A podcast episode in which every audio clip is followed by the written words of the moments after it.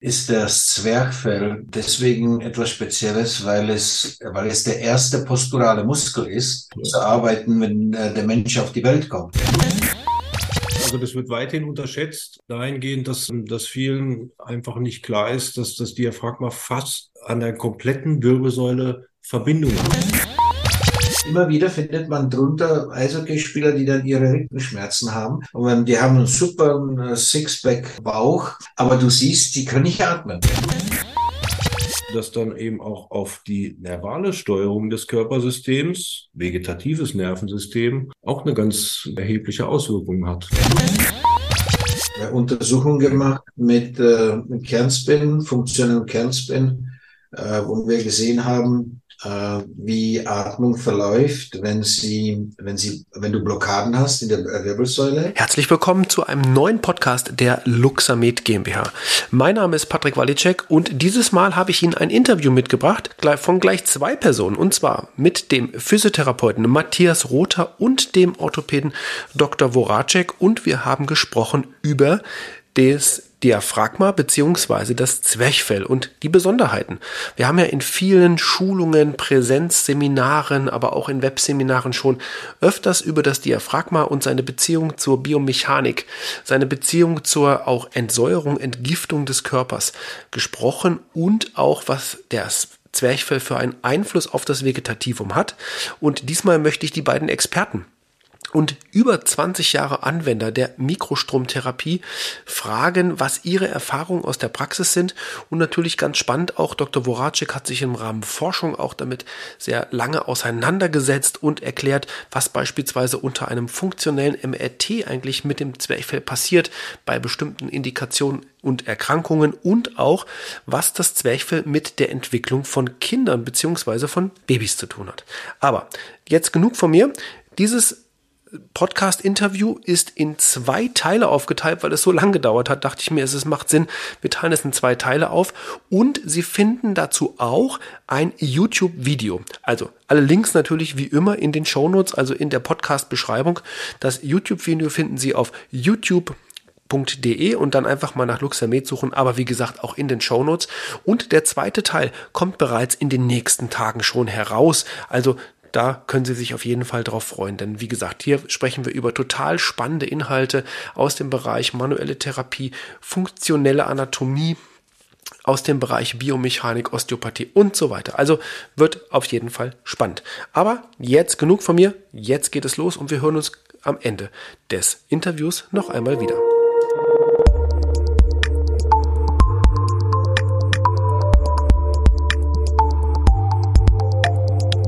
Herzlich willkommen zu einer neuen Podcast-Episode und heute habe ich zwei ganz besondere Gäste, nämlich den Physiotherapeuten Matthias Rother aus Heidelberg und den Orthopäden Dr. Voracek aus Memmingen und wir sprechen heute über das Diaphragma, den Musculus Diaphragma. Und ich bin total gespannt, was die beiden mir erzählen. Wir kennen uns schon wirklich viele Jahre. Ich darf sagen, glaube ich, äh, ja, über 20 Jahre. Ja, 20, ja, doch, das kommt hin. Bestimmt. Ja, ne, ja. In, in, diese Richtung also, hinein. Wenn ich recht erinnere, war das 99 oder 2000. Da sind wir uns das erste Mal beim Weg gelaufen. Ich glaube, 2000 war das. Also 2000 war es. 2000 Pflaster und da haben wir uns in Österreich. Haben in, Althofen, in wie heißt es? Altenhofen, Althofen oder Althofen. Ich weiß es nicht mehr, aber da. Ja, ja, ich glaube Alt, Alt, Altenhofen war das war eine Klinik, ne? Vom Primarius. Ja, ja. Primarius Puff. Interessanter, interessanter Name. Gut an ja, der Stelle. Hm. nichts für. Ja, okay, aber da wollen wir jetzt nicht drauf eingehen. Genau. Ja, nein, ich freue mich, dass ihr da seid. Ich freue mich, äh, wir haben ja auch schon mhm. viele coole Seminare generell zusammen gemacht, nicht nur Webseminare, wir haben auch schon Podcasts gemacht zusammen. Äh, wir haben aber auch Präsenzseminare gemacht zusammen. Gerade letztes Wochenende fand ich eine sehr, sehr, sehr, sehr coole Veranstaltung. Ähm, eigentlich federführend von Dr. Schellenberg, das Thema Hypnose, ähm, Hypnosetherapie, Hypnoseausbildung und das Thema Hypnose und Mikrostrom.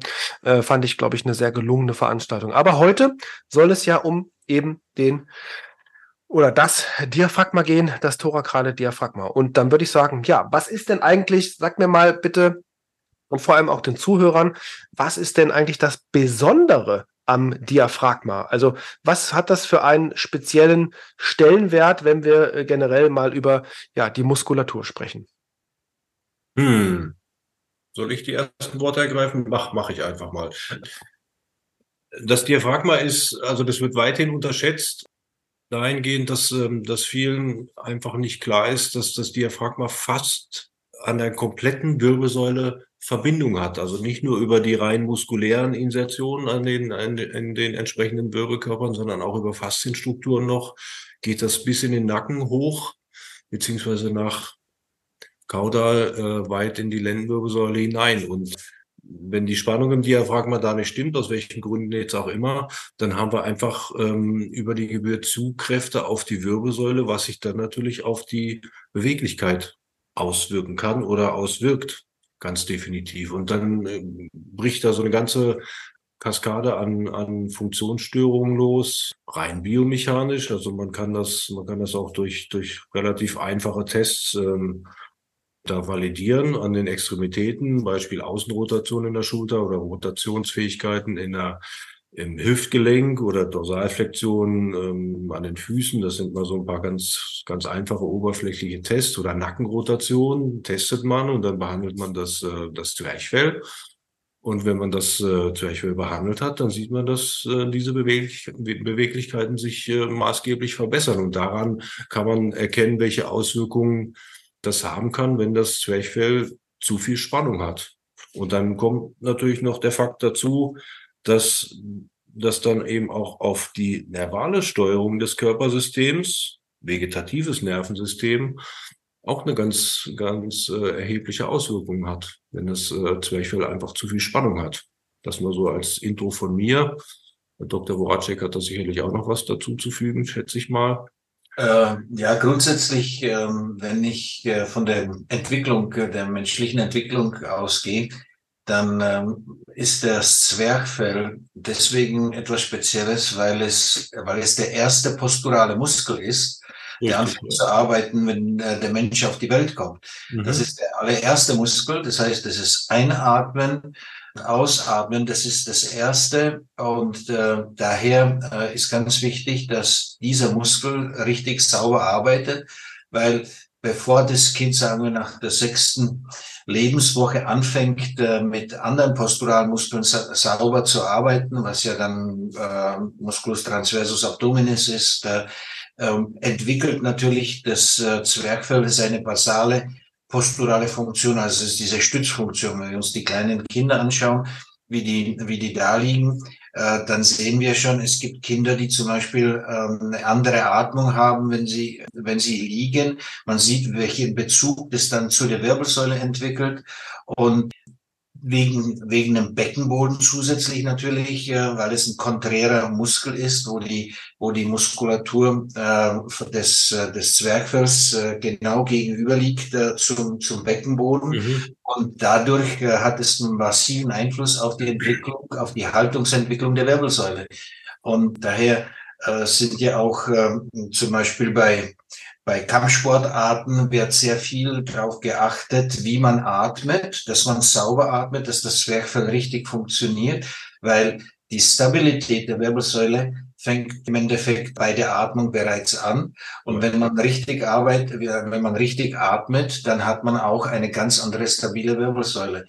Und deswegen äh, wenn das Zwerchfell aufgrund irgendwelcher anderen Schädigungen, das können natürlich Infektionskrankheiten sein, das merkt man ja auch selber, wenn man krank ist, äh, wenn man, wenn man hohes Fieber hat, wenn man Grippe hat, wenn man Lungenentzündung hat, dann arbeitet das Ganze nicht und man kann sich auch nicht so richtig bewegen, abgesehen von anderen Problemen, aber daher ist das Zwerchfell also basal ganz, ganz äh, wichtig und wie du, wie der Matthias gesagt hat, hat der Einfluss auf die gesamte, gesamte Wirbelsäule. Und äh, man muss schauen, dass äh, viele Leute, wenn ich zum Beispiel bei, bei Patienten anfange, sie zu therapieren, wenn sie Rückenprobleme haben, dann äh, fange ich oftmals in der Mitte der Brustwirbelsäule an. Weil ja. es ist so ein, so ein Knackpunkt der mhm. Brustwirbelsäule. Von dort geht es nach oben und von dort geht es nach unten.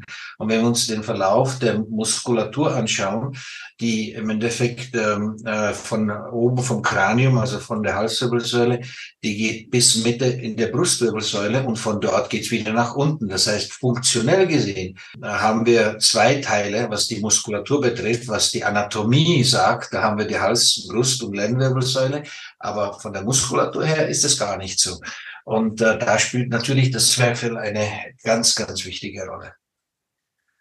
Okay, also das heißt, du sagst, äh, funktionell betrachtet ist es tatsächlich so, dass im Prinzip die beiden Bereiche ineinander übergehend sind. Also Lendenwirbelsäule mhm. über die Brustwirbelsäule in die Halswirbelsäule. Ja. Und du musst, du musst bei der Therapie oftmals mit der Atmung beginnen, weil viele Leute atmen falsch, logischerweise. Ja. Äh, das weiß ja Matthias. Ja, äh, ja. Die atmen entweder oben äh, in den oberen Brustkorb oder nur in den Bauch, aber ja. dass sie richtig äh, den, den, äh, den Bauchraum aufmachen, also den Thorax, die Thoraxatmung, das können viele gar nicht, weil sie sich gar nicht dieser Atmung bewusst sind. Und da muss man mit, oftmals mit der Therapie beginnen. Das kennen wir, kennen wir ja von Voiter, das kennen wir ja von DNS oder von Bobat, dass die äh, Ansätze äh, dort äh, beginnen. Ja, das ist, ja das, das ist absolut so. Ich sehe das auch so. Oder von, wenn wir von, von der Systematik der, des Reflexmuskelsystems mal herrühren, da wird das Zwerchfell ja auch als der wichtigste Reflexmuskel angesehen oder derjenige, der als erstes anspringt. Denn wenn, wenn irgendein Trauma über uns herfällt, äh, dann ist der erste Schreck in der Atmung, dass man kurz innehält oder tief einatmet in der Schreckatmung. Und das ist dieser pathologische Spasmus, der sich dann in den Muskel einfrisst und da bleibt der Muskel dann drin hängen und kann sich nicht mehr nicht mehr komplett von selber befreien. Es sei denn, man geht natürlich äh, da selbst in, in intensiven Eigenübungen, ob es nun Yoga, Meditation, Übungen, irgendwas in der Richtung ist, da kann man schon auch eine Menge machen. Wenn man da Hilfe braucht von dem Therapeuten, dann muss der Therapeut eben diese Struktur ähm, ganz gezielt und intensiv bearbeiten. Das ist, das ist ganz definitiv so. Und das ist vielen leider nicht bewusst. Und da hängt der Schlüssel zwischen einem erfolgreichen oder nicht ganz so erfolgreichen Therapieverlauf, wenn man da eine Behandlungsserie ansetzt, egal was, worum es geht, was, was zu tun ist. Ja. Das ist für mich da ganz, ganz essentiell.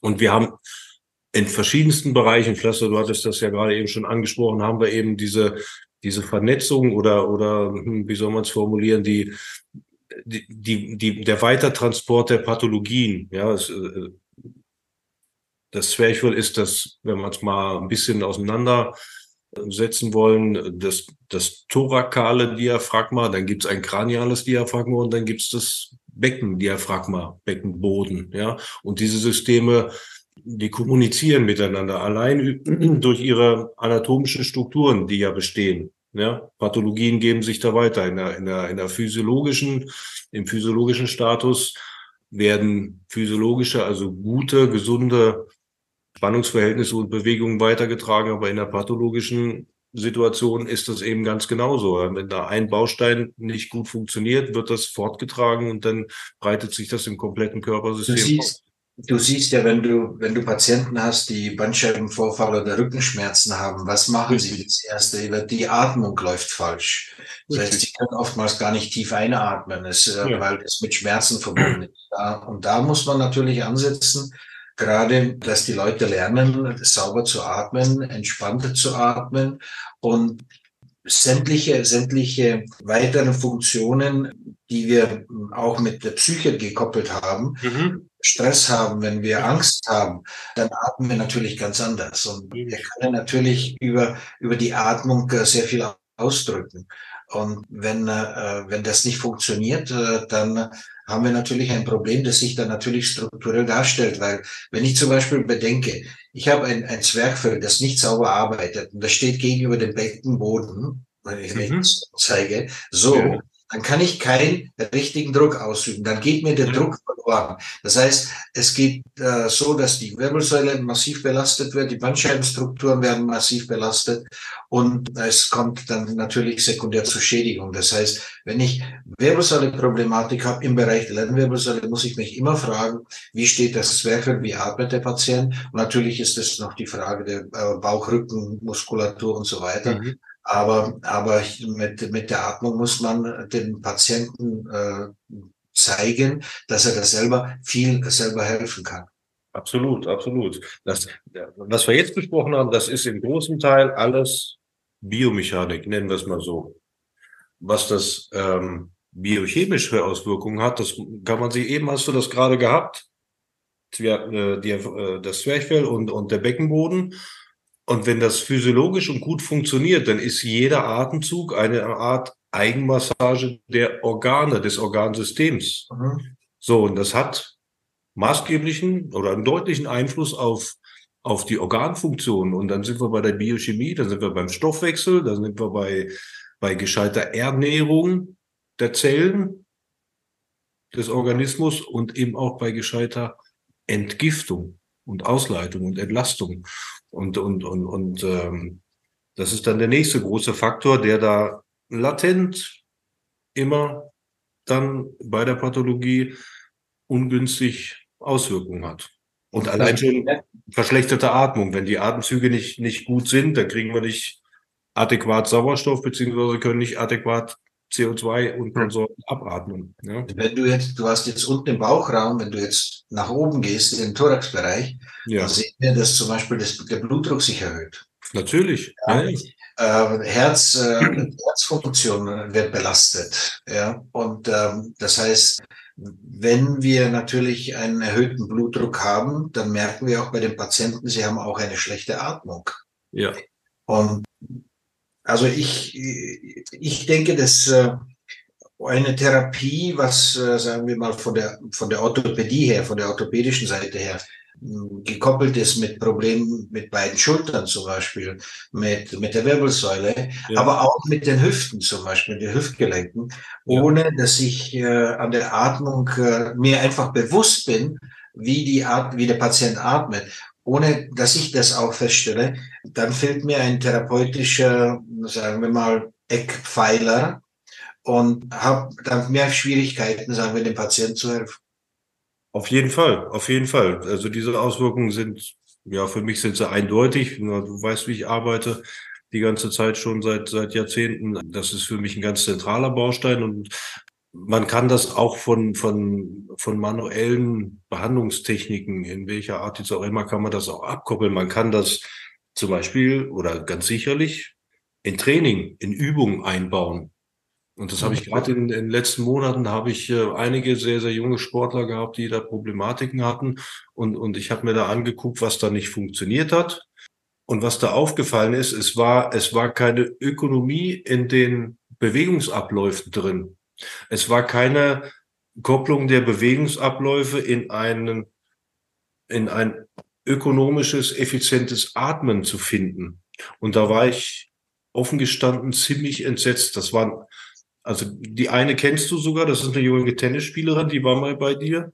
Die ist ja. jetzt bei mir, weil sie hier in der Gegend wohnt. Das ist das eine Beispiel, die ist 13 Jahre alt. Dann habe ich eine Ruderin, die ist 15 und eine Top-Golferin, die ist Bundeskader, die ist, äh, boah, Hilfe, wie alt ist die? 17, 17,5. Und alle drei haben statische Defizite, keine Stabilität. Und alle drei sind nicht in der Lage, einfachste Übungen mit der Atmung effizient und ökonomisch gekoppelt auszuführen. Und ich habe dann so ein bisschen nachgefragt, machen eure Athletiktrainer mit euch sowas? Ich nicht, nein. Nein, die können einfachste Übungen nicht ausführen. Die haben mir alle möglichen Sachen gezeigt, die kompliziertesten, tollsten Dinge aus irgendwelchen Trainingslehrbüchern, die sie von ihren Athletiktrainern bekommen haben. Aber die, das kommt, die, diese Trainingspläne an sich sind nicht schlecht, aber sie werden nicht adäquat angeleitet. Ich meine, sie haben, Kleinigkeiten sie fehlen da. Die werden nicht adäquat angeleitet und dann, dann, dann leisten die nur eine Trainingsquantität ab, aber keine Qualität.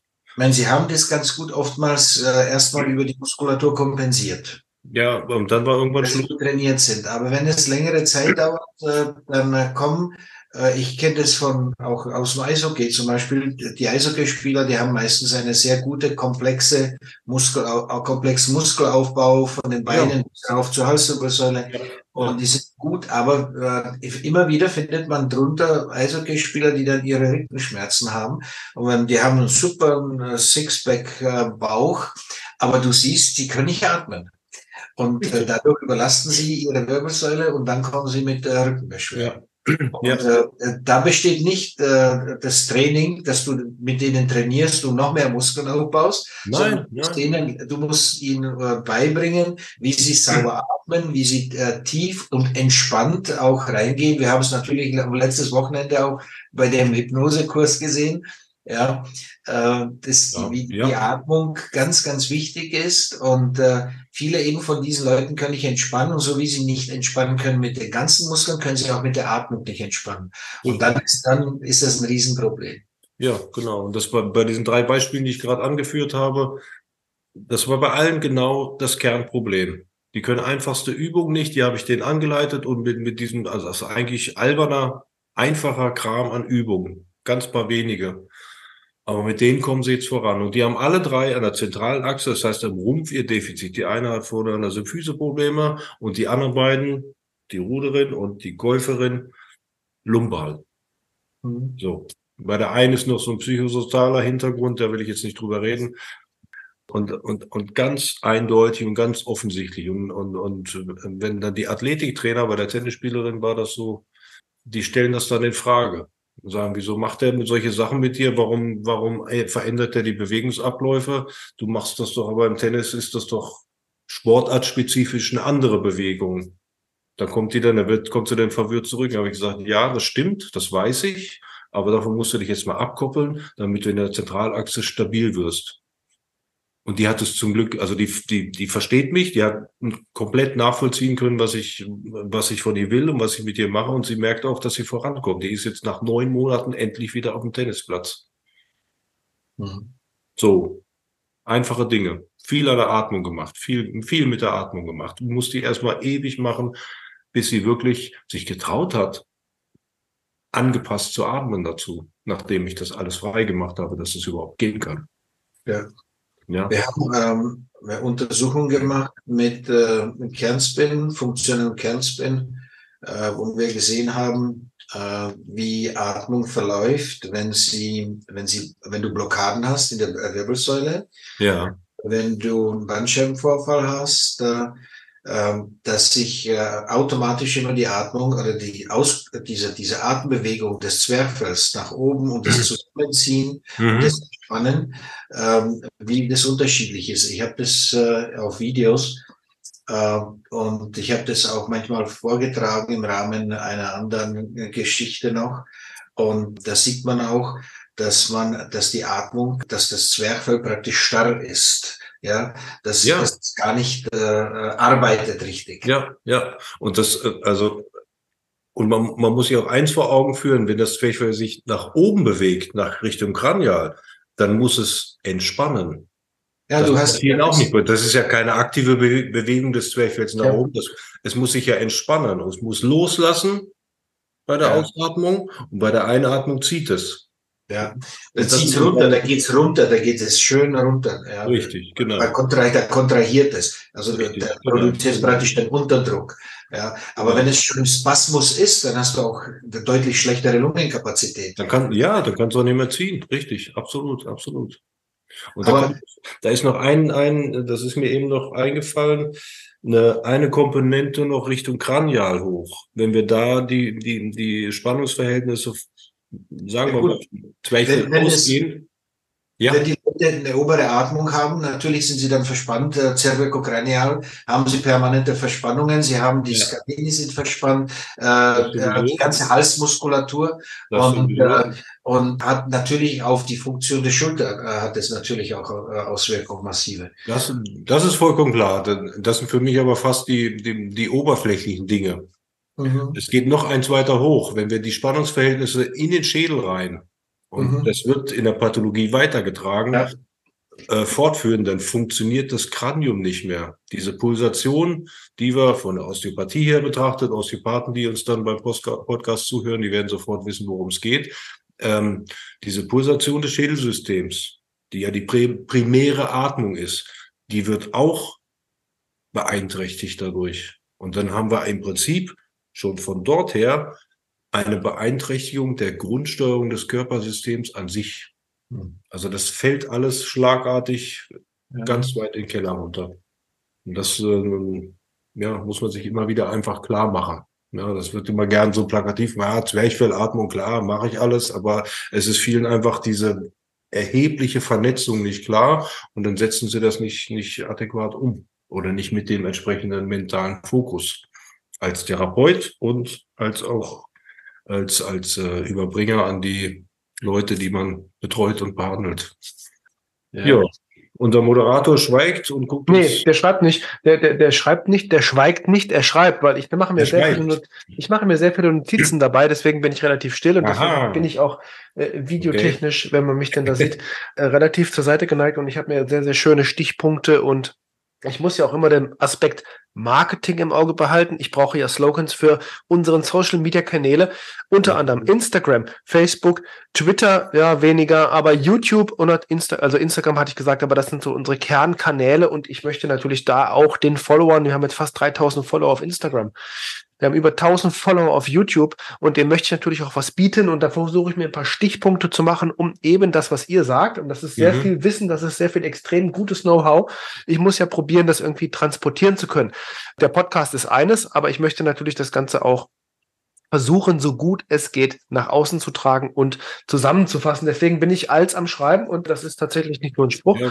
Hier sind meine, das sind zwei Seiten von den dreien, die ich bereits beschrieben wow. habe. Aber in dem Zusammenhang möchte ich jetzt gerne noch mal auf eine Geschichte zu sprechen kommen. Ich habe mir so ein ja. paar Sachen gemacht. Das war der erste Teil des Interviews mit dem Physiotherapeuten Matthias Rother und dem Orthopäden Dr. Voracek zum Musculus Diaphragma. In den nächsten Tagen kommt schon der zweite Teil heraus. Also auf jeden Fall, wenn Sie unseren Kanal noch nicht abonniert haben auf Spotify, auf Apple Podcast, auf Deezer oder auch auf Amazon Music bzw. Alexa, dann auf jeden Fall jetzt abonnieren und seien Sie gespannt auf die nächste Episode. Noch einmal wichtig, das Video hier, beziehungsweise dieser Podcast, gibt es auch als Video auf YouTube, aber alle Links dazu und Informationen finden Sie natürlich in den Show Notes. Damit sage ich danke fürs Einschalten und bis zum nächsten Mal.